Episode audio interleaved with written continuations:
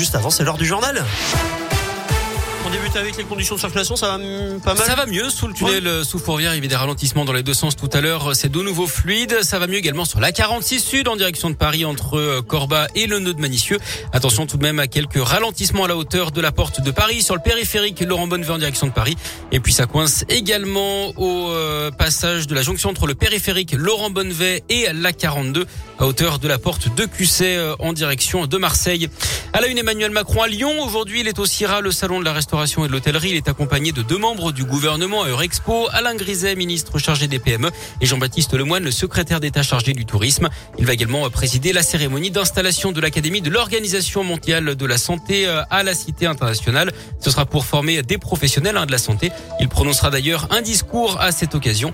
Le chef de l'État qui était euh, hier soir au dîner des grands chefs en préfecture.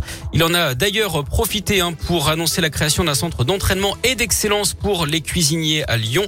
Il, euh, il y a également euh, le jour J pour la France. Aujourd'hui, la grande finale du Bocuse d'Or qui a débuté hier à Expo. 12 pays ont déjà livré leur menu hier et aujourd'hui. Place à 10 autres équipes dont la France emmenée par David Tissot. Il est originaire de Vénissieux et c'est un chef inspiré par Paul Bocuse. Il planche actuellement sur un menu à emporter autour de la tomate et un paleron de bœuf accompagné de deux garnitures 100% végétales. On rappelle hein, que la France n'a plus gagné le Bocuse d'Or depuis 2013.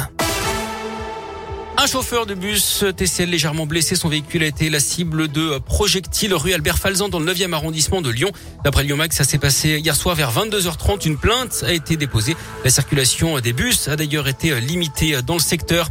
900 000 euros d'amende pour Laurent Vauquier, le président d'Auvergne-Rhône-Alpes, Christophe Guillotot, le président du département du Rhône et Michel Picard, la mairesse de Vénissieux, en cause le non-respect de la parité dans leur collectivité en 2019 selon un rapport gouvernemental publié par Médiacité. Entre 170 et 200 milliards d'euros, c'est ce que l'épidémie de Covid a coûté à la France jusqu'à présent, chiffre dévoilé hier par le ministère des Comptes publics.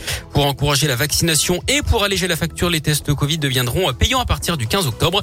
C'est ce qu'a confirmé hier Jean Castex, le premier ministre qui précise que les tests continueront d'être remboursés pour les mineurs et pour les personnes déjà vaccinées. Il faudra une prescription médicale pour les autres.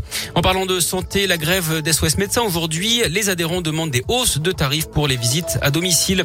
Et puis le début des assises de la santé mentale et de la psychiatrie, un plan d'urgence pour la psychiatrie publique doit être annoncé demain, notamment le remboursement des consultations chez les psychologues. Mais les syndicats des praticiens redoutent l'application d'un tarif indécent et l'absence d'une vue d'ensemble sur les manques de moyens. On termine par le sport avec l'exploit de Julien Alaphilippe hier au championnat du monde en Belgique. C'est du cyclisme. Il s'est imposé en solitaire. C'est le premier Français dans l'histoire à réussir à garder la tunique arc-en-ciel deux ans de suite. Cinq autres l'ont déjà fait par le passé avant lui, mais aucun Français.